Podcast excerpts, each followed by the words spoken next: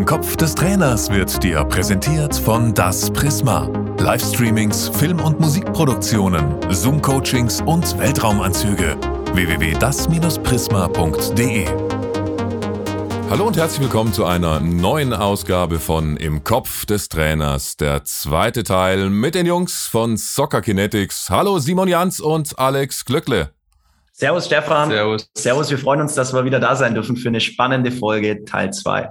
Erster Teil ist verflogen, deshalb machen wir direkt an der Stelle inhaltlich auch weiter. Wir haben über eine Trainingsübung gesprochen, die erstmal nach einer einfachen Passübung aussieht. Zwei Spielerinnen oder Spieler stehen sich gegenüber und passen sich den Ball hin und her. Aber wenn sie mit links spielen, müssen sie zum Beispiel einen männlichen Vornamen rufen und wenn sie mit rechts spielen, einen weiblichen.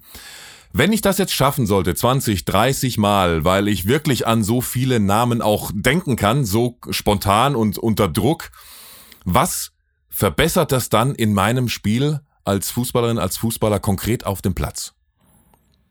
Ja, also erstmal, du kennst richtig viele Namen nach der Trainingseinheit. Also Kontaktpflege zu, zu anderen Menschen, weil ich mir gleich Namen merken kann, wenn sie mir vorgestellt werden. Ja, genau. Um auf deine Frage einzugehen. Was bringt's auf dem Fußballfeld? Ich treffe schnelle und gute Entscheidungen. Ich arbeite hier bei so einer Übung vor allem an den sogenannten Exekutivfunktionen. Exekutiv hört sich ein bisschen bösartig an, aber gar nicht schlimm. Es geht im Endeffekt darum, schnelle und gute Entscheidungen zu treffen oder um es in der Fußballersprache zu sprechen, zur richtigen Zeit, am richtigen Ort das Richtige tun. Die Exekutivfunktionen, die lassen sich in drei Bereiche aufteilen. Wir haben einmal das Arbeitsgedächtnis. Ich muss mir Dinge merken und mit diesen kurzfristig arbeiten können. Muss ich als Fußballer ja auch. Ich muss die Taktik vom Team wissen, immer im Kopf haben. Ich muss meine eigenen Aufgaben kennen und wissen. Ich muss die Spielzüge wissen und so weiter und so fort. Punkt Nummer zwei ist die kognitive Flexibilität. Heißt, ich muss schnell umdenken, muss den Fokus der Aufmerksamkeit schnell ändern. Man kann sich das als eine Art Fernbedienung vorstellen, wo es schnell geswitcht wird. Ein guter Fußballer, der eine gute kognitive Flexibilität hat, der ist zum Beispiel sehr, sehr gut im Umschaltspiel. Und Punkt Nummer drei, für mich sehr, sehr wichtig, ist die sogenannte Inhibition, die Inhibitionsfähigkeit. Die Inhibition ist unser geistiges Stoppschild. Kleines Beispiel, was wahrscheinlich 99 Prozent aller Fußballer kennen, die hier zuhören. Ihr habt einen Ball am Fuß, ihr seht euren freien Mitspieler. Ihr wollt den Ball passen, die Bewegung ist schon initiiert und dann seht ihr, seht ihr aber, dass in den Passweg ein Gegenspieler reinläuft. Was machen die meisten Spieler? Die spielen den Ball trotzdem. Warum? Das Gehirn hat schon so viel Energie in diese Bewegung investiert, dass nicht mehr abgebrochen wird, dass die Bewegung nicht mehr inhibiert wird, sondern dass die Bewegung trotzdem gespielt wird oder trotzdem, dass der Pass trotzdem erfolgt. Und wenn ich jetzt eine gute Inhibitionsfähigkeit habe, dann kann ich diese Bewegung noch abstoppen leg meinen Ball vielleicht auf den Fuß drauf und suche mir eine neue Möglichkeit, eine neue Passoption oder dribbel vielleicht selber an. Und diese drei Fähigkeiten oder diese drei Teile bilden zusammen die sogenannten Exekutivfunktionen, die übrigens sehr, sehr spannend einen größeren Einfluss auf den schulischen Erfolg haben als beispielsweise der Intelligenzquotient. Die Exekutivfunktionen haben sehr, sehr großen Einfluss darauf, ob man später im Leben mal straffällig wird oder nicht wie viel Geld man später verdient, wie gut auch beispielsweise die Zahngesundheit ist. All das sind Sachen sehr, sehr spannend, die die Exekutivfunktion beeinflussen. Und eine sehr, sehr spannende Studie von Torbjörn Westberg aus dem Jahr 2012, die Exekutivfunktion beeinflussen auch zu einem sehr, sehr großen Maße unseren Erfolg als Fußballer. Und um jetzt auf diese Übung zu sprechen zu kommen, die du, ange, äh, die du gerade angeteasert hast, Passansage. Was habe ich hier dabei? Ich muss zum einen mir die Namen merken, die schon genannt wurden. Ich soll ja immer neue Namen ansagen meinem Gegenüber, ob jetzt mit rechts oder mit links gepasst wird, je nachdem, ob ein Männername oder ein Frauenname kommt. Heißt, ich muss die Namen mir merken. Ich habe das Arbeitsgedächtnis dabei.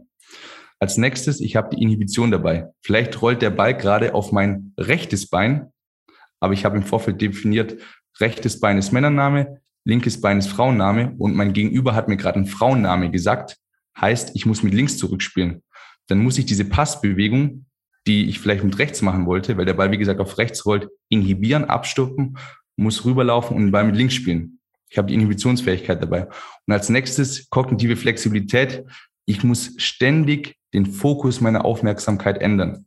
Ich muss mir die Namen vom Gegenüber merken. Ich muss mir ständig selbst neue Namen merken. Ich muss überlegen, mit welchem Fuß muss ich überhaupt spielen. Ich muss die Bewegung initiieren. Also, wie du siehst und hoffentlich auch die Zuhörer, hat so eine kleine, banale Übung mit so einem, mit so einem kognitiven Aufsetzer doch schon einiges in unserem Kopf auf, äh, ausgelöst. Ja, und was ich da gerne noch ergänzen möchte, weil du angesprochen hast, jetzt schaffe ich es 20, 30 Mal diese Übung zu machen. Das ist für uns immer das Stichwort.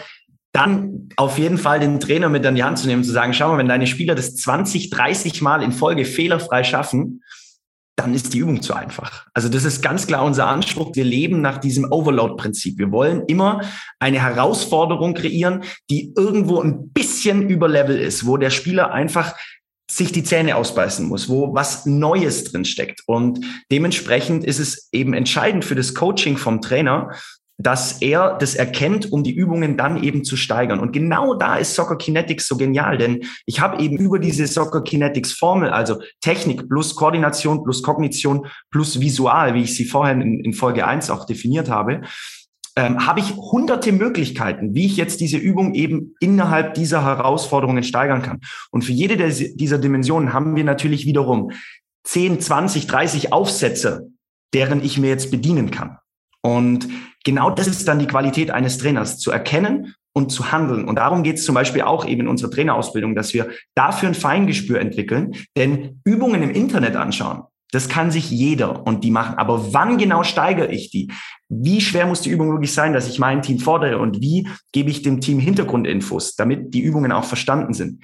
Das ist die Qualität eines Trainers. Und das schaffe ich nur durch gute Ausbildung und durch Erfahrung. Simon, wir haben über ja, spezielles Training auch des Augenmuskels schon gesprochen. Da ist natürlich die, äh, ja, die Piratenklappe, die Augenklappe auch ein allseits beliebtes Mittel, das ihr auch nutzt. Ist das, ja, allein finanziell, also auch für die untersten Amateurvereine überhaupt im Budget oder, oder was mache ich, wenn ich keine 20 Augenklappen für meinen Verein äh, kaufen kann und trotzdem dann irgendwie vielleicht Augentraining? Gibt es da irgendwie was Alternatives oder, oder wie sind eure Erfahrungen mit, mit, mit Augenklappentraining? Mhm. Also das ist auf jeden Fall eine sehr zentrale Frage, Stefan, weil es oftmals darum geht, welche Ausrüstung brauche ich, dass ich ein effektives Fußballtraining gestalten kann. Und da gleich mal vornweg die Aussage von uns, ich brauche, um ein gutes Fußballtraining aufziehen zu können, kaum bis keine Ausrüstung. Also es, es gibt diverse Möglichkeiten, diverse Übungen, die super, super effektiv sind, wo ich überhaupt nichts brauche, außer vielleicht ein, zwei Fußbälle. Und das ist wirklich immer ganz, was ganz Wichtiges, weil viele ein hochwertiges Fußballtraining auch mit hochwertiger Ausrüstung verbinden. Im Falle jetzt der Augenklappe hätte ich, wenn ich jetzt wirklich das einäugige Spielen dann im Prinzip antriggern möchte, die Möglichkeit, A, das Auge zuzukneifen oder alternativ mit der Hand auch abzudecken. Eine Augenklappe liegt unter fünf Euro auf jeden Fall. Wenn ich jetzt im Individualtrainingsbereich spreche, super. Wenn ich jetzt natürlich ein ganzes Team damit ausstatten möchte, klar, dann gebe ich dir recht, dann äh, summiert sich das natürlich schon auf. Mm, eine Alternative für das visuelle System ist auf jeden Fall immer einfach der Blick an sich. Also zum Beispiel Blicksprünge, dass ich es einfach schaffe, schnell zwischen Nah- und Fernzielen zu wechseln, ist auch schon eine Qualität des visuellen Systems, die ich eben auftrainieren kann. Alex hat vorhin die Tiefenwahrnehmung angesprochen. Also um es in die Praxis zu bringen, zum Beispiel bleiben wir mal in der Passübung drin. Ähm, zwei Spieler spielen sich den Ball zu. Und jetzt könnte ich die Anforderungen stellen nach jedem Pass, was ja ein nahes Ziel ist. Ich schaue auf den Ball, er bewegt sich in der Nähe. Schaue ich noch in die Ferne und habe dort noch irgendwo einen Reiz, den ich verarbeiten muss. Ein Signal, das ich erkennen muss, eine Zahl, die ich erkennen muss. Und so habe ich zum Beispiel so einen Blicksprung auch drin zwischen nah-fern, wo automatisch auch das visuelle System angetriggert wird und was ich natürlich eins zu eins auch so im Spiel brauche. Ich muss ja mit einer guten Tiefenwahrnehmung auch Distanzen abschätzen können. Also wenn ich jetzt einen Pass spielen will über 25 Meter, muss ich ja innerhalb von Millisekunden abschätzen können, ist mein eigener Spieler oder der Gegenspieler näher an mir? Denn je nachdem muss ich ja den Pass wählen. Spiele ich ihn oben drüber als Chipball, sodass er in die Tiefe geht, oder kann ich ihn auf Klatsch anspielen? Und äh, dementsprechend kann ich das zum Beispiel so auch sehr, sehr gut trainieren, ja. Ihr habt, apropos trainieren, ihr habt ja auch mit, mit Felix Udokai schon trainiert, einem Fußballprofi aus der Bundesliga. Wenn ihr die Bundesliga-Profis im Fernsehen seht oder in der Champions League dann wirklich auf dem höchsten europäischen Niveau, woran merkt ihr vielleicht, weil ihr da die absoluten Experten seid, dass diese Spieler mutmaßlich auch neurozentriert arbeiten? Fang du mal an. die Frage ist ja, echt gut. schwere Frage, ja, aber, aber ihr habt da vielleicht genau den Blick, ne, den, ja. den, den wir andere nicht haben. Ja, ja, gut, man kann natürlich überwiegend vermuten, weil letztendlich, natürlich weiß man es von einigen Profis auch, wie sie trainieren, weil sie das einfach auch zum Glück aller Amateurfußballer dann kundtun und man sich ja auch mit dran orientieren kann. Also gerade wir haben ja die, die Bereiche angesprochen. Wenn ein Spieler halt sehr, sehr stark in diesen Bereichen ist, dann ist es auch naheliegend, dass er die vielleicht zusätzlich zum Mannschaftstraining vielleicht noch aufarbeitet. Also da kann man sicherlich auch den ähm, Bereich Verletzungen mit reinnehmen. Ein Spieler, der sehr, sehr wenig verletzt ist, der wird vermutlich Klar, es kann natürlich immer sein, es ist wirklich auch ähm, jetzt körperlich bedingt bei ihm, dass er einfach nicht so verletzungsanfällig ist. Das, das ist ja auch wissenschaftlich erwiesen, dass es da einfach sehr, sehr große Unterschiede gibt von Geburt an. Auch allein schon die Faserzusammensetzung im Muskel. Und trotzdem ist es so, dass sicherlich der Spieler vielleicht präventiv auch mehr machen wird, dass er vielleicht schon im, im Bereich Neuromobilitätstraining zum Beispiel, also gerade diese Gelenkkreise, die der Alex angesprochen hat, arbeitet, um einfach seinen Körper sehr, sehr gut zu kennen. Und gleichzeitig zum Beispiel im, im zentralen Mittelfeld, ähm, wenn wir über den klassischen Sechser sprechen, jemand, der eben, eben hier sehr, sehr ausgeprägte Übersicht hat, der da ist es vielleicht naheliegend, dass er in dem Bereich noch nacharbeitet. Also wir können da selber auch immer nur vermuten, aber gerade die Schwerpunkte, die der Alex in Teil 1 angesprochen hat, also diese hohe Bewegungskompetenz, dann einmal diese sehr, sehr feine Technik, einmal auch ähm, dann diese, diese Wahrnehmung. Das sind zum Beispiel alles so Themen, wo wir immer mutmaßen, dass Spieler einfach da zusätzlich auf jeden Fall arbeiten. Und klar, von einigen Spielern weiß man es auch. Da hat Alex natürlich einen, einen hohen Wissensstand, auch was die Spieler anbelangt, weil er sehr in der Tiefe ist das ist immer so mein Gefühl, wenn ich, wenn ich Fußball anschaue, achte ich immer auf die Schwerpunkte und, und versuche mir da was zusammenzureiben. Jetzt hatte ich ein bisschen Zeit zum Nachdenken, deswegen kann ich jetzt auch hoffentlich noch eine qualifizierte Antwort geben. Und zwar, ich möchte zwei Beispiele kurz nennen. Einmal die Fußballschule La Masia, also die Barca Jugendakademie, wo ja eigentlich seit 99, 2000, 2001 ganz, ganz stark das differenzielle Lernen verankert ist, der Wolfgang Schöllhorn. Der hat da mit dem Athletiktrainer Paco Seriulo äh, viel gemacht und äh, dementsprechend ist es ganz, ganz tief drinne in der Philosophie von der Nachwuchsakademie vom FC Barcelona. Und ich glaube, die Stars, die in den letzten Jahren da rausgekommen sind, Messi, Xavi, Iniesta, und so weiter und so fort. Die sprechen für sich, Thiago. Und Punkt Nummer zwei ist Stichwort Bewegungskompetenz. Also das ist ja wirklich dieses klassische Neuroathletiktraining, wo es darum geht, durch eine Verbesserung des Inputs, Auge, Gleichgewicht, Körperwahrnehmung, eine Verbesserung des Outputs zu erzielen. Sprich, bessere Input gleich bessere Bewegung, bessere Output und natürlich auch bessere Verarbeitung als Zwischenschritt. Und auch zwei Beispiele, die hier eben viel in dem Bereich gemacht haben, die man kennt. Einmal der Serge Schnabri, der ja auch, ich sage jetzt mal, die letzten Jahre nochmal eine sehr, sehr gute Entwicklung hatte, wo ich persönlich gedacht habe, als er zum FC Bayern München gewechselt ist, ob er das packt, ich weiß es nicht. Er hat Vollgas gepackt, würde ich jetzt mal behaupten. Und das andere Beispiel, der Per Mertesacker, der ja auch eine schöne Biografie geschrieben hat, wo der einfach auch sagt und skizziert, dass dieses Neuroathletiktraining seine Karriere schon auch irgendwo verlängert hat. Genau. Und was ich noch ergänzen möchte an der Stelle ist, dass oft auch unbewusst passiert und angetriggert wird, weil gerade zum Beispiel, wenn man die Brasilianer mal hernimmt, was ja so das Volk ist, der man die technisch höchste Finesse zuschreibt und sagt, Mensch, die Brasilianer, die haben so eine feine Technik und so Wahnsinn, woher kommt es? Und äh, tatsächlich gibt es da auch ähm, Forschungen dazu, woran das denn liegt. Und man hat einfach gerade aus diesem differenziellen Trainingsansatz, den jetzt mittlerweile eben andere La Masia hat Alex angesprochen, systematisch mit einbauen, ist natürlich, wenn man sich die brasilianischen Gegebenheiten anschaut, der, Straßenfußball im Fokus. Ich kick auf allen verschiedenen Untergründen mit lauter verschiedenen Bällen, mal aufgepumpt, mal nicht aufgepumpt, mal Leder, mal Stoff, wie auch immer.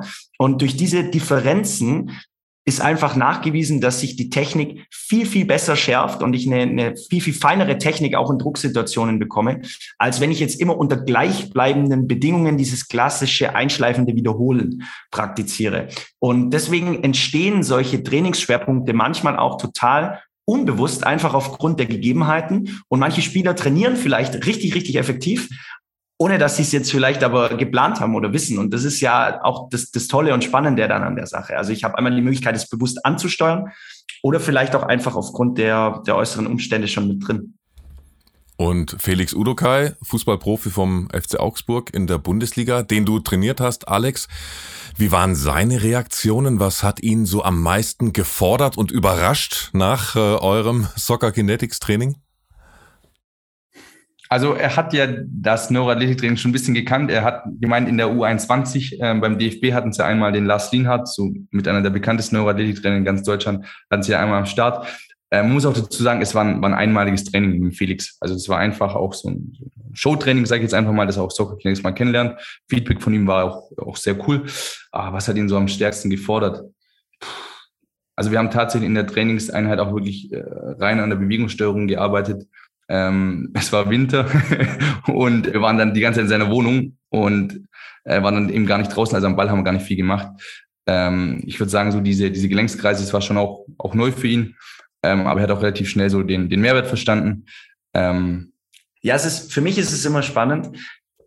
Dann auch, wenn wir jetzt diese Erfahrung, ich meine, wir haben ja auch Anja Mittag zum Beispiel im Mentoring gehabt, wo sind denn dann auch so diese Unterschiede, wie an die Übungen herangegangen wird. Also so dieser aus diesem professionellen Denken raus und auch so diese Frustrationstoleranz, wenn was nicht funktioniert. Und das ist schon immer wieder spannend, dann auch ähm, Vergleiche zu ziehen, was man ja automatisch auch tut zwischen Profis, Amateuren. Und deswegen ist es für uns natürlich immer eine super Sache, wenn wir dann auch solche Spielerinnen und Spieler trainieren dürfen, auf jeden Fall. Jetzt haben, jetzt haben wir echt lang rumgeeiert zu der Frage, äh, was war eigentlich. Also, nächstes Stichwort war Winter, das du gegeben hast. Da, zum Winter hatte ich mir nämlich auch eine Frage überlegt, weil ja, ich habe viele. Videos von euch äh, geschaut und äh, in äh, den allermeisten davon äh, steht ihr kurz bekleidet mit kurzen Hosen bei herrlichstem Sonnenschein draußen auf dem grünen Rasen. Und natürlich kann man so Sachen wie Koordinationsleiter auch im Winter machen, aber habt ihr auch eine Übung, die, die absolut Sinn macht, die vielleicht eure Lieblingsübung für den Winter ist, wenn wir Amateurteams draußen trainieren müssen und ganz besonders wichtig dabei, es sollte ja keiner stehen. Weil ihr auch, natürlich auch einige Übungen habt, wo man erstmal steht und äh, irgendeine Augenübungen macht, und die kann ich im Winter ja nicht machen. Also habt, habt ihr dann Favorite für den Winter? Boah, da haben wir jetzt keine spezielle Übung, die jetzt nur im Winter möglich ist. Ich möchte dazu nur zwei Ideen kundtun, die mir jetzt spontan einfach einfallen. Idee Nummer eins, gerade wenn auch Schnee auf dem Platz liegt, ist natürlich auch eine geile Möglichkeit, um irgendwie differenziell zu trainieren. Also dieser andere Untergrund, der fordert meine Technik ja irgendwie auch wieder anders heraus. Und wenn ich einfach im Schnee kicken kann, wo der Ball immer verspringt, wo meine Füße kalt sind, ey, wenn dann der Schnee weg ist, dann ist es, dann, ja, dann geht alles, sage ich jetzt mal ganz salopp. Und der zweite Punkt ist der, wie du sagst, ständig in Bewegung sein. Und der Klassiker am Anfang ist das Rundenlaufen wo die wenigsten Spieler Bock drauf haben, vor allem wenn der Ball nicht dabei ist. Deswegen einfach mal die Idee hier, zwei Spieler zusammen, jeder Spieler hat einen Ball, die ganze Kohorte läuft um den Platz in einem bestimmten Thema, äh, in, in einem bestimmten Tempo. Und jetzt sagt der Spieler A zum Spieler B einen Namen. Ja, wir sind wieder bei Namen, irgendein Name, zum Beispiel Simon und der Partner, neben dem er läuft, muss erraten, äh, Entschuldigung, er sagt den Namen rückwärts an. Sprich, Nomis. Also Spieler A sagt zu Spieler B einen überlegten Vornamen und sagt diesen rückwärts an. Zum Beispiel Nomis. Und der andere Spieler überlegt jetzt, hey, wie heißt dieser Vorname vorwärts? Wie ist, was ist der richtige Vorname dazu? Und sagt dann zum Beispiel Simon. Und dann ist der Spieler, der das erraten hat, gefordert, selbst jetzt zu überlegen, irgendeinen Name, den rückwärts anzusagen und der Partner muss das erraten. Und dann ich, sage ich zum Beispiel, okay, wir machen fünf fünf Runden oder drei Runden. Das Team, was am meisten Namen erraten hat, gewinnt am Ende. Genau, und das ist auch wieder dasselbe Prinzip, was wir vorhin ausgeführt haben. Also einfach bisherige klassische Themen, Übungen, Rundenläufe einfach mit diesen oder mit einem Aufsetzer aus diesen drei Dimensionen, Kognition, Koordination, Visual, aufmotzen, sage ich jetzt einfach mal. Und das wäre jetzt so ein kognitives Beispiel, das der Alex geliefert hat. Ähm, und, und ja, macht auf jeden Fall viel Spaß. Ich probiere das regelmäßig in der Praxis auch aus mit meinem Team. Jetzt hat der Alex natürlich aber einen leichten Namen genommen und äh, weil er dich ja kennt und du Simon heißt, so, äh, Sebastian spielt auch bei uns in der Mannschaft, Alex. Wie heißt denn der ja. rückwärts? so, jetzt die Wartezeit kann man ja rausschneiden, oder? Also, nee, auf äh, gar keinen Fall. Nee. oh, oh, oh. Ja, das ist natürlich jetzt etwas schwieriger, Sebastian. Simon hat Simon hat es gerade aufgeschrieben, ja, deswegen Nias Tebas. Nee, na. Es fängt mit na an. Na, ja. it. Nice Sabes. ja. Na, jetzt habe ich es hab hier sogar stehen und habe es immer noch falsch, gell? Ja, ja. Genau. Geil. Dann verratet mir äh, zum Schluss bitte noch jeweils eure Lieblingsübung, die ihr bei euch im, äh, im Repertoire habt. Was findet ihr so die lässigste? Wo wird vielleicht am meisten gelacht? Was gefällt euch am besten von euren Übungen? Es sind so viele. Es ist echt, äh, wir haben mittlerweile über 300 Übungsvideos gedreht. Ähm, es ist es gibt viele, viele, viele sehr spannende, finde ich. Alex, hast du dich schon auf eine festgelegt? Es ist äh, interessant, Stefan, können wir es ein bisschen eingrenzen? Äh, Teamübung, Einzeltrainingsübung. Nee, das wäre ja zu leicht. Nee, nee. Hab komplett offen gefragt. ich will euch da nicht, äh, nicht eingrenzen. Ich sag mal sehr so, gut, wenn ich, wenn ich mit Spielern arbeite, dann finde ich schon zum Beispiel gerade sowas äh, wie die, wie die Passansage. Also mit diesen Männernamen, Frauennamen gefällt mir da ultra gut. Oder auch so eine Übung wie, wie ASI, was auch der Matthias Nowak, auch ein sehr bekannter Kognitionstrainer in, in Deutschland, Österreich und der Schweiz. Grüße gehen raus an Matthias, überragender Typ, der ist auch bei unserer Trainerausbildung am Start. Ähm, die Übung ASI gefällt mir schon auch sehr gut. Äh, Matthias, von Matthias habe ich die quasi mir abgeschaut, ähm, wo es quasi darum geht, ich führe einen Ball. ASI ist eine Abkürzung für Außenseite, Sohle innen und führen Ball eben mit rechts Außenseite Sohle innen, dann mit links Außenseite Sohle innen und das Ganze mache ich ein paar Mal und irgendwann ähm, wechselt die Folge der, der Ballberührungen dynamisch. Dann sage ich zum Beispiel, okay, ich äh, erste Runde Außenseite Sohle innen, rechts, links. In Runde zwei mache ich Sohle innen, außen. In Runde drei mache ich dann innen, außen, Sohle. Also ja, schwierig zu erklären. Ich hoffe, man hat es einigermaßen verstanden. Wenn nicht, dann gerne mal ein YouTube-Video anschauen ähm, Soccer Kinetics meets Novak. Ich glaube, da ist die Übung auch, mhm. auch beschrieben irgendwann. Ähm, da sieht man auch einen kleinen Ausraster von mir zwischendrin. Da habe ich die Übung selber zum ersten Mal gemacht und war auch echt überfordert, aber es hat ultra Bock gemacht mit Matthias. Das sind so Übungen, die ich gerne mit den Spielern mache. Äh, und selber war es bei mir eigentlich so, die Übung, die ich dann auch selber für mich gemacht habe, da wollte ich einfach wirklich ständig an dieser, an dieser krassen Überforderung an dieser krassen Überforderung sein und habe ganz, ganz viel auch differenziell gemacht. Also ganz, ganz viel mit dem Tennisball, mit dem kleinen Fußball, wo ich da gearbeitet habe, mit einer Augenklappe drauf, mit dem zweiten Ball, den ich vielleicht hochgeworfen habe. Das waren so Sachen, die ich dann auch viel mit mir, äh, mit mir selber ausprobiert habe. Ja, jetzt hatte ich ja ein bisschen Zeit zum Überlegen. Ja, genau. Dieses Mal, das ist sehr gut. Ja, ich würde gerne die, die Rondo-Formen aufgreifen. Alex hat jetzt sehr aus der individuellen Perspektive gesprochen, was gut ist für alle Individualtrainer. Als Teamtrainer würde ich mich sehr an die Rondos halten, auch zum Start. Das ist für mich genial simpel, weil klassisches Rondo kennt jeder im 4 gegen 2, im 5 gegen 2, wie auch immer. Und auch hier habe ich jetzt eben diese Möglichkeit, genau diese Grundvariante Rondo eben mit diesen drei Dimensionen kognitiv, koordinativ, visuell zu steigern. Und zum Beispiel, um es auch wieder in die Praxis zu bringen, mit den Namen. Gerade bei einem neuen Team ist es super spannend, wenn ich einfach mal als Regel in Anführungsstrichen mit einführe, dass ich immer bei einem Pass den Namen des Passempfängers nennen muss. Also wenn ich jetzt mal Alex den Ball zuspiele, sage ich Alex. So, dann denkt sich jeder, ja, ist ja erstmal simpel, passt doch. Und jetzt verändere ich den Fokus und sage, okay, jetzt muss ich den Namen ansagen von dem Spieler, von dem ich selbst den Ball bekommen habe, während ich ihn zum nächsten passe. Also ich passe den Ball zu Alex, muss jetzt aber zum Beispiel Stefan sagen, wenn ich den Ball davor von dir erhalten habe. Und schon habe ich so einen kognitiven Transfer drin und bin in dem Bereich unterwegs. Dann koordinativ könnte ich zum Beispiel zusätzlich einen zweiten Ball oben laufen lassen. Also fünf gegen zwei. Ein Ball läuft unten, wie es jeder kennt. Und ein Ball wird oben noch zugeworfen. der, von den Spielern. Und auch wenn dieser Ball runterfällt, ist es ein Fehler, wie wenn der Ball rausgegangen wäre, der am Fuß ist. Und dann habe ich schon so einen, so einen koordinativen Reiz mit drin. Also diese Rondo-Formen aufzupimpen mit diesen drei Dimensionen finde ich als Teamtrainer super spannend und ist wirklich, wenn man so will, meine Lieblingsübung oder Übungsform. Und super spannend ist auch das, was der, was der Alex gerade angedeutet hat mit YouTube-Videos. Da habe ich euch gefunden und fand euch gleich äh, sensationell.